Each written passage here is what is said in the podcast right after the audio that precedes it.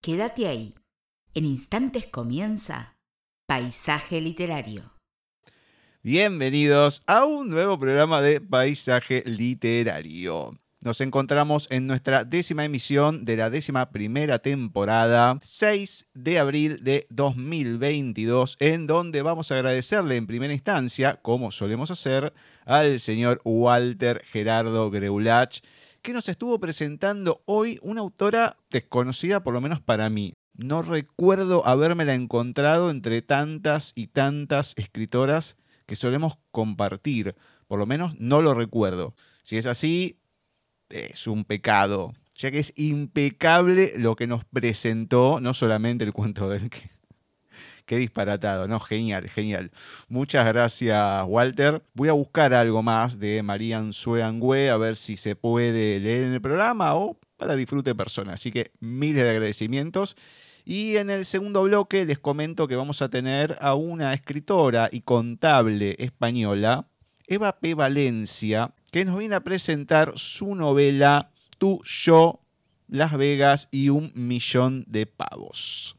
Una novela muy interesante, ¿eh? tenemos varias cosas para comentar. Tiene una cantidad de publicaciones impresionantes. Vamos a tener una linda charla con Eva, esto en el segundo bloque www.paisajeliterario.wixsite.com barra mi sitio, ya saben, es donde nos pueden escuchar todavía hasta que esté la página oficial paisajeliterario.com.ar tienen el mail, con ese correo nos agregan en el Skype, Gustavo Literario, nuestro perfil en Facebook, Paisaje Literario la fanpage, arroba Paisaje Literario en Twitter y arroba Paisaje Literario en Instagram. Pasamos a presentar a nuestra meremérita profesora Cecilia Giorgio. Así comenzamos este bloque de lecturas. Muy buenas tardes, noches, Ceci. ¿Cómo va todo por ahí? Muy bien, Gus, comenzando otro mes. Ya abril, increíble. Sí, empezamos largo, ¿eh? porque puede pasar primero, segundo, 6 de abril, así que saltamos bastante en este mes y un mes que siempre termina siendo caro a nuestros sentimientos. El mes de abril, comienzo de abril, siempre mm, son fechas eh, complicadas por varias situaciones que, como no puede ser de otra manera, enciernen a la guerra. Así es. Hmm, como tratamos de hacerlo año a año, a veces se da, a veces no, en estas fechas tratamos de leer de alguien. ¿De quién? Y ni más ni menos que de nuestro querido amigo Edgardo González, gran escritor, ganó muchísimos premios. Hay uno ahora, un cuento que mandó a México.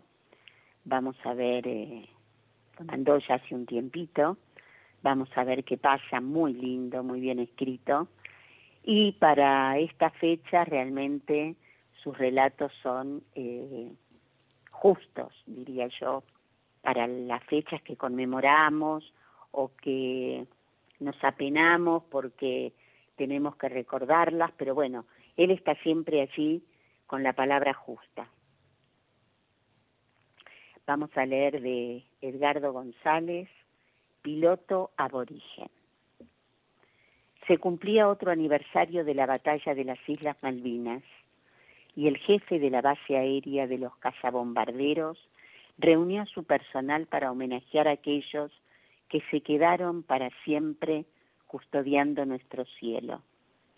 El pueblo de la nación argentina desafortunadamente, experimentó en carne propia que la guerra es un error terrible y que la pierden hasta los ganadores, comenzó arengando el comandante.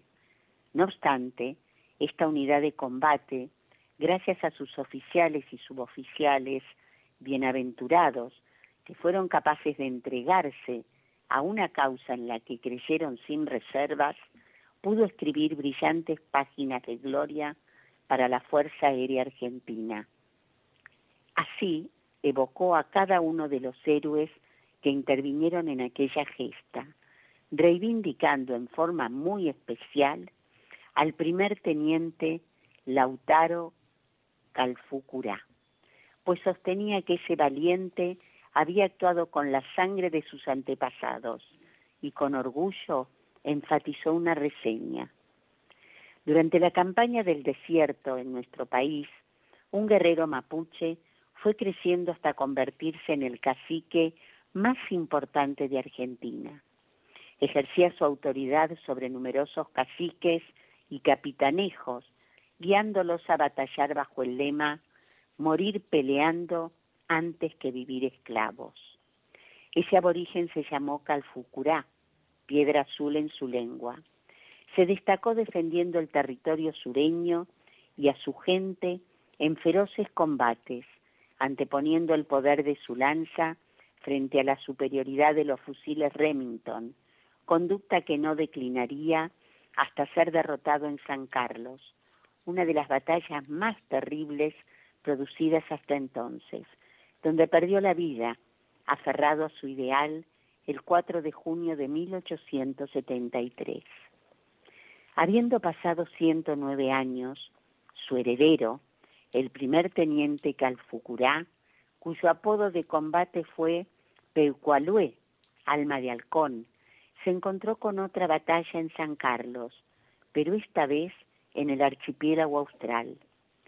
Su gran amigo y compañero de escuadrilla, el entonces teniente Toro Vázquez, narró parte de lo sucedido ese día, el 24 de mayo de 1982, cuando despegaron dos patrullas aéreas con 12 minutos de diferencia a cumplir una riesgosa misión de combate.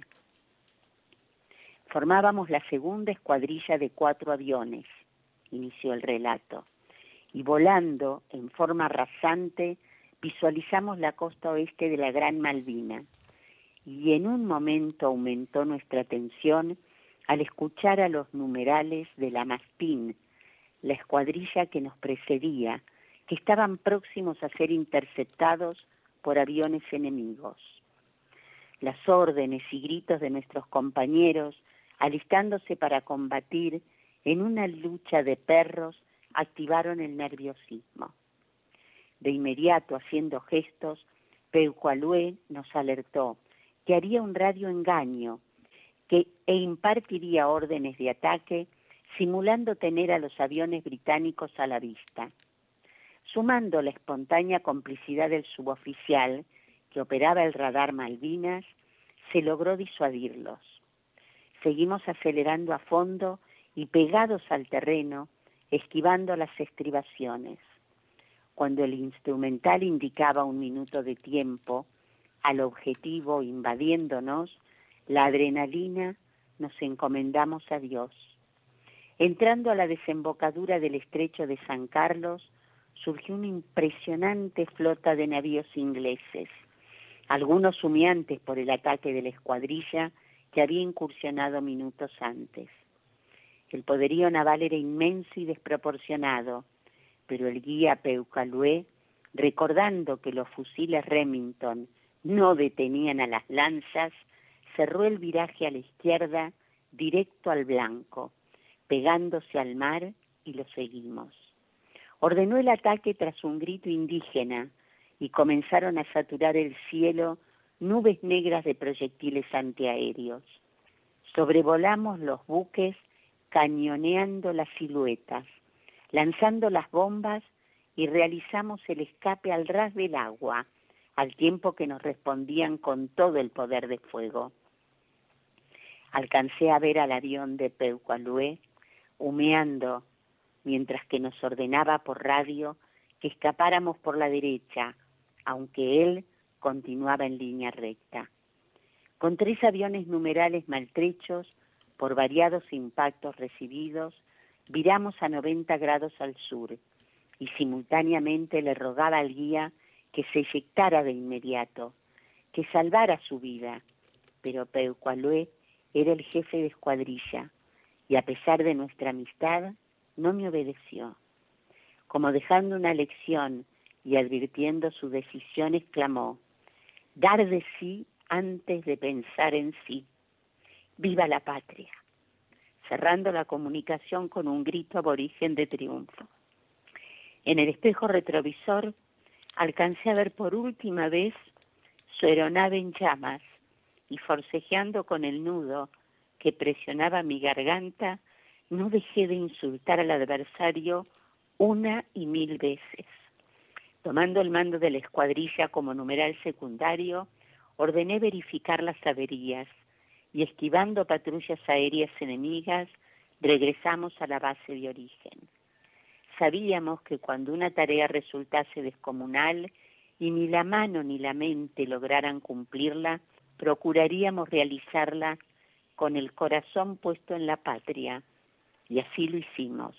Posteriormente nos enteramos, a través de nuestra infantería de marina, que habían observado un avión cazabombardero en vuelo rasante incendiándose, y cuando tomó altura dejándose caer, se estrelló de pleno en una fragata misilística, que, oculta por una elevación, esperaba el paso de nuestros aviones sin munición, lo que hubiese sido una emboscada fatal. Gracias a esa destacada actitud de Peucualué se salvó su escuadrilla y así nuestras vidas. Los infantes también pudieron ver el momento en que se elevó el avión, la expulsión del asiento eyectable, la apertura del paracaídas y al piloto flotando con vida en el agua. Pocos minutos después se aproximó un bote de salvamento de los marines ingleses y cuando intentaban rescatarlo, la explosión de una granada en manos del primer teniente Cafulcurá hizo desaparecer todo de la superficie del mar, como quien prefiere morir peleando antes que vivir esclavo. Edgardo González, piloto aborigen. Ah, lo he leído mil veces y las mil veces he llorado. Es impresionante. Me puede. Te metes de tal manera en el texto que ah. no, te va a pasar siempre. Lo vivís. estoy secando las lágrimas. no, no, no, es que lo, vivís. Ese, ese, es el tema. Lo vivís de tal manera que lo ah. visualizás y lo haces carne. Lo veo, lo veo, lo, vivo, lo siento. no es algo muy especial. Me pasa con, con la mayoría de los textos de, Edgardo, ¿eh? Con la mayoría de los textos de él. Pero bueno, es, es así. Me encanta, eh, me oh. encanta. bueno, si no, no serías vos. No, es verdad. No serías vos. Bueno, esa, esa, es la magia que tenés. Me encanta, me encanta. Gracias, Edgardo. Gracias, gracias. Obviamente, le mandamos un abrazo gigante Edgardo. Vamos a amenizar esto, a cortar un poquito el ambiente, así si se nos recompone, con un audio de Flavia. Sí, falta, en serio. sí, vamos con ah. Flavia, más oyente, así nos relajamos un poco. Hola Gustavo, Cecilia, ¿cómo están? ¿Cómo está todo el equipo de Paisaje Literario? Espero que muy bien. Nosotros aquí muy contentos de darle la bienvenida al mes de abril, en este primer miércoles que estamos compartiendo junto a ustedes. Bienvenidos a todos nuestros oyentes, una emisión más de Paisaje Literario.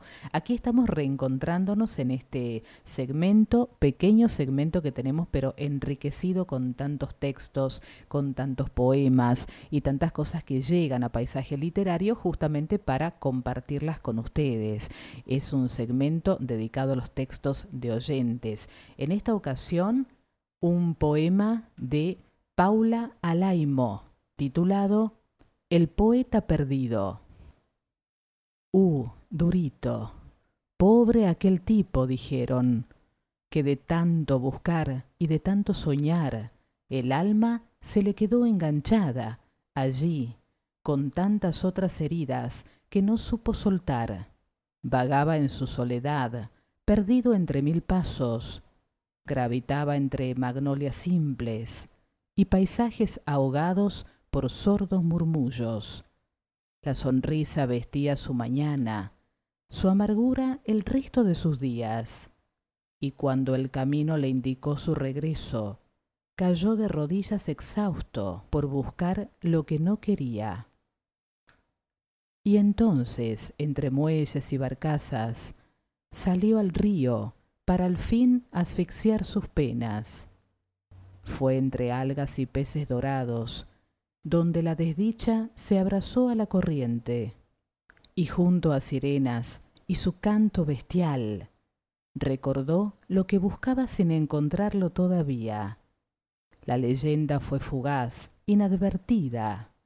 Dicen que aún se escucha su lamento, cuando la orilla arrulla su deseo.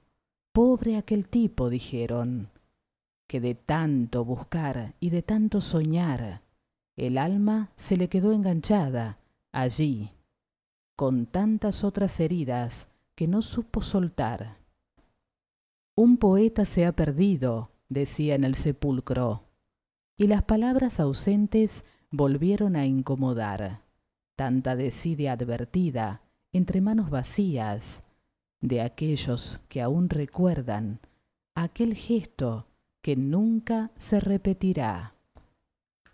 Gritos, súplicas y olvido pesará en las conciencias de muchos por aquel poeta perdido que no volverá jamás. Paula Alaimo con este poema nosotros cerramos este bloque dedicado a los textos de oyentes, esperando que haya sido de su agrado. Como siempre los dejamos en compañía de Gustavo y de Cecilia y nos despedimos hasta la próxima semana. Gracias por todo.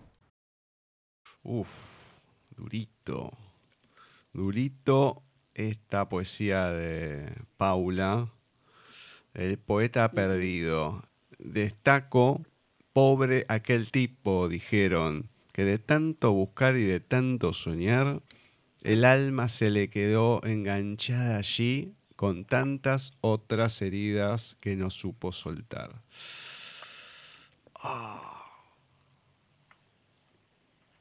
Un poeta perdido, ¿no? Mm, totalmente. Pero con un sentimiento, con esas esa cuestión del poeta que siempre marco, ¿no? El sufrimiento, el pesar. Y te digo que acá le puedo poner rostro, ¿eh? Rostro y nombre, directamente. Otra que uno que conozco en quedarse ahí enganchado y todo. No, olvídate. Tiene nombre, apellido, dirección, procedencia, todo este muchacho. Sí, sí, sí, sí. Así que bueno. le agradecemos a ambas. ¿Con quién seguimos? Bueno, vamos ahora con una efeméride. Un 3 de abril de 1858 nacía Albert Semaine, poeta francés. Desde el punto de vista de las formas poéticas, una de sus principales contribuciones fue la invención de una especie de soneto, no el verdadero soneto, sino uno eh, a su manera. De Albert Semaine, Apoteosis. La catedral temblaba con el vibrar sonoro de sus bronces. Tronaban los cañones distantes. Mecíanse en el viento mil flámulas triunfantes y cánticos de gloria timbraban en el coro. Inclinóse el monarca con soberbio decoro, y entre un desfile inmenso de luces vacilantes adelantóse el Papa, cubierto de diamantes, llevando entre los dedos una corona de oro. Hijo, exclamó el pontífice con voz calmada. Entonces hubo un silencio grave. Calláronse los bronces y los clamores sordos del pueblo en regocijo. Y por un breve instante, oh César poderoso, solo se oyó en la calma del templo majestuoso la voz de una viejilla que lloraba por su hijo. Apoteosis de Albert Samain. qué duro que venimos. Una ¿eh? traducción, perdón, una traducción de Eduardo Castillo. Muy bien, muy bien. Qué duro. Sí, venimos en un programa complicado. Sí, sí. Y te digo que lo que viene ahora yo creo que con esta situación estamos en el piso y acá nos ponen no un revólver, sino una bazuca en la cabeza. Yo sé lo que les digo, así ah, que bueno. prepárense para este texto que les voy a leer ahora de nuestra amiga que ha vuelto, Blanca Marqués, El Muñeco. La ventaja de ir despacio con el coche, además de ahorrar combustible, son cosas como esas. poder encontrar tesoros que aquellos que van a toda velocidad les pasan desapercibidos. Paró al lado del contenedor de basura, puso los intermitentes y bajó del coche. Hacía un frío que pelaba. Enero estaba siendo duro. El muñeco era pequeño, no como aquellas reproducciones que casi puede pasar por un bebé real y que todas las niñas del colegio paseaban envueltos en toquillas el día de Reyes. Con disimulado pudor lo recogió del suelo con rapidez y lo metió en una bolsa, mirando a los lados. A esas horas no había nadie en la calle. El silencio le acogió al llegar a casa. Buena señal. Con cuidado se encerró en el baño y restregó el muñeco con agua jabonosa y alcohol.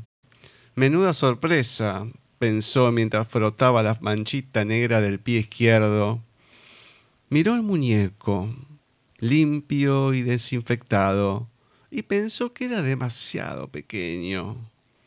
Por otro lado, se dijo mientras lo ponía al lado de los zapatos de su hija, tiene el tamaño exacto para hacerle vestidos con calcetines viejos.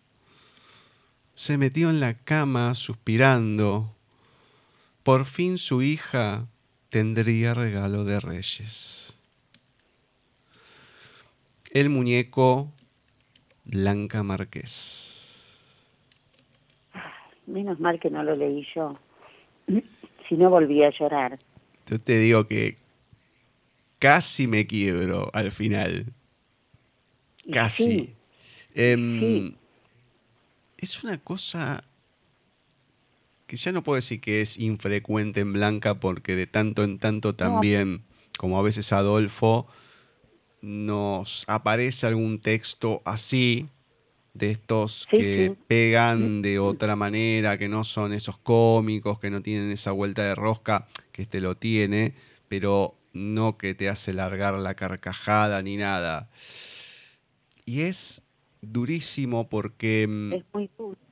Eh, o sea, vos ves acá que es un cuento, un relato, pero ¿a cuántos chicos y a cuántos padres se pueden ver reflejado en esto?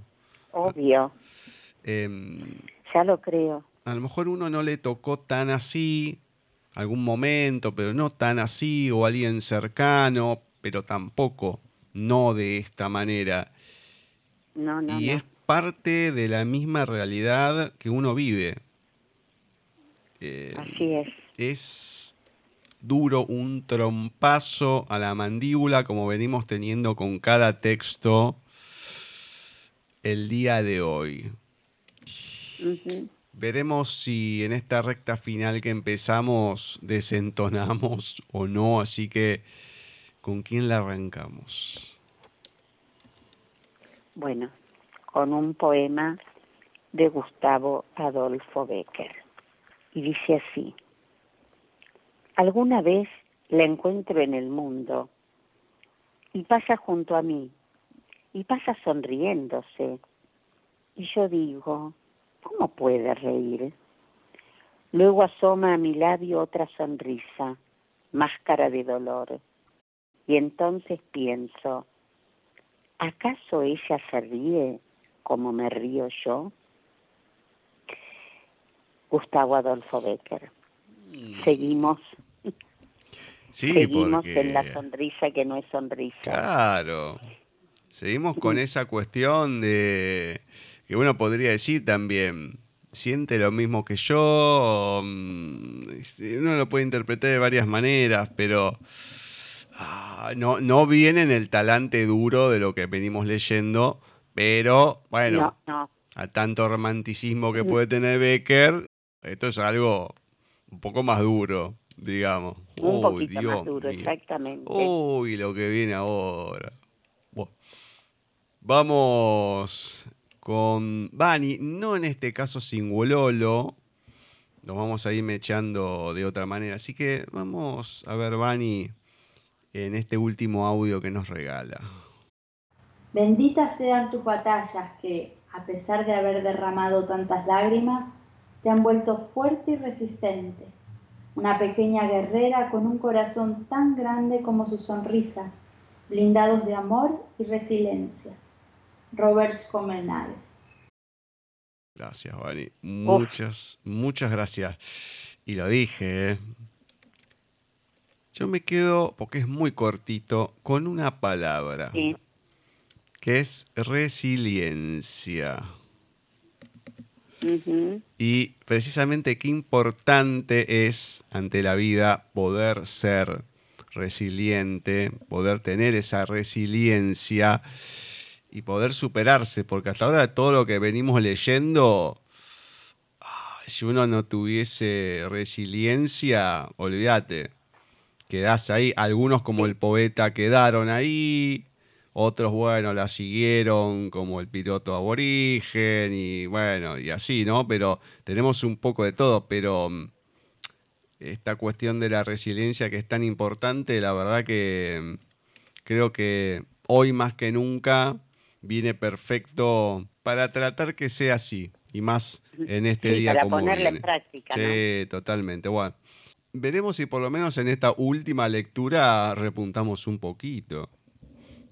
Vamos a ver, vamos a ver qué nos cuenta Adolfo Barrera en su libro Palmeritas. Están con los jueguitos. Son Batman y Robin avanzando por lugares peligrosos. El hijo es Batman, el papá Robin. Atraviesan los niveles tirando patadas y poderes. Van espalda con espalda. El padre trabajó todo el día y a esa hora está cansado a tal punto que de a rato se duerme. Batman sigue solo, avanza como puede hasta advertir que Robin está quieto, sin hacer nada. Zamarrea al padre que reacciona y empieza los golpes junto al joven maravilla.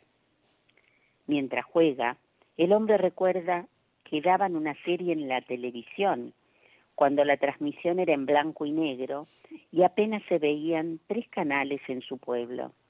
Al mediodía pasaban el programa del dúo dinámico. Batman era un poco panzón y usaba calzas. En aquella época ocurría al revés. Los chicos elegían ser Robin, que parecía bastante más atlético. La serie empezaba siempre con los héroes a punto de morir. Iban los títulos. En la presentación aparecían los dos personajes en formato de dibujos animados. Venían corriendo desde lejos, a la par, hacia los televidentes, agigantándose. Luego frenaban para mirarse y estrechar sus manos. Muchas veces, en ese preciso instante, llegaba a casa su papá, que salía del trabajo para compartir su hora de almuerzo. Entonces corría lento hacia el televisor, como el dibujito, un Batman de corbata y portafolios. Robin se incorporaba de la mesa y despacio corría a la par frenaban, se daban la mano. Ahora el niño advierte que el padre está de nuevo parado, que esta vez no duerme. Tira una patada solo, se libera de unos villanos y vuelve a buscarlo. En la tele, el muñequito de Batman abraza al de Robin y se van caminando juntos a enfrentar un nivel más difícil. Palmeritas de Adolfo Barrera. Qué lindo, me encantó. Qué lindo. Te vuelve al pasado. Totalmente. Totalmente. Y modificando la presentación encima. Me encantó. Muy lindo, así que le agradecemos Adolfo, como siempre. Vamos a escuchar un temita de música para cortar un poquito, tomarnos un descanso breve y a continuación vamos a estar entrevistando a Eva P. Valencia, que nos va a estar presentando su libro. Ella nos contactó por Instagram. Tú, yo, Las Vegas y un millón de pavos.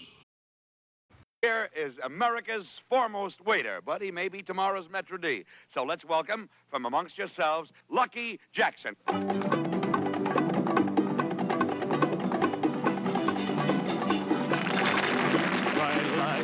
gonna set my soul, gonna set my soul on fire.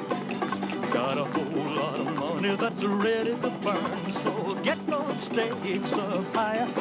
There's a thousand pretty there. They're all living the devil may care. And I'm just a devil with love to Viva Las Vegas! Viva Las Vegas! How I wish that there were more than 24 hours in the day. Even if there were 40 more, I wouldn't sleep a minute away. Oh, there's blackjack and poker and the fortune won and lost on every deal. All you need is a strong heart and a nerve steel. Viva Las Vegas! Viva Las Vegas! Viva Las Vegas with your neon flashing and your one-arm bandits crashing. All those hopes down the drain. Viva Las Vegas turning day into nighttime, turning night into daytime. If you see it once, you'll never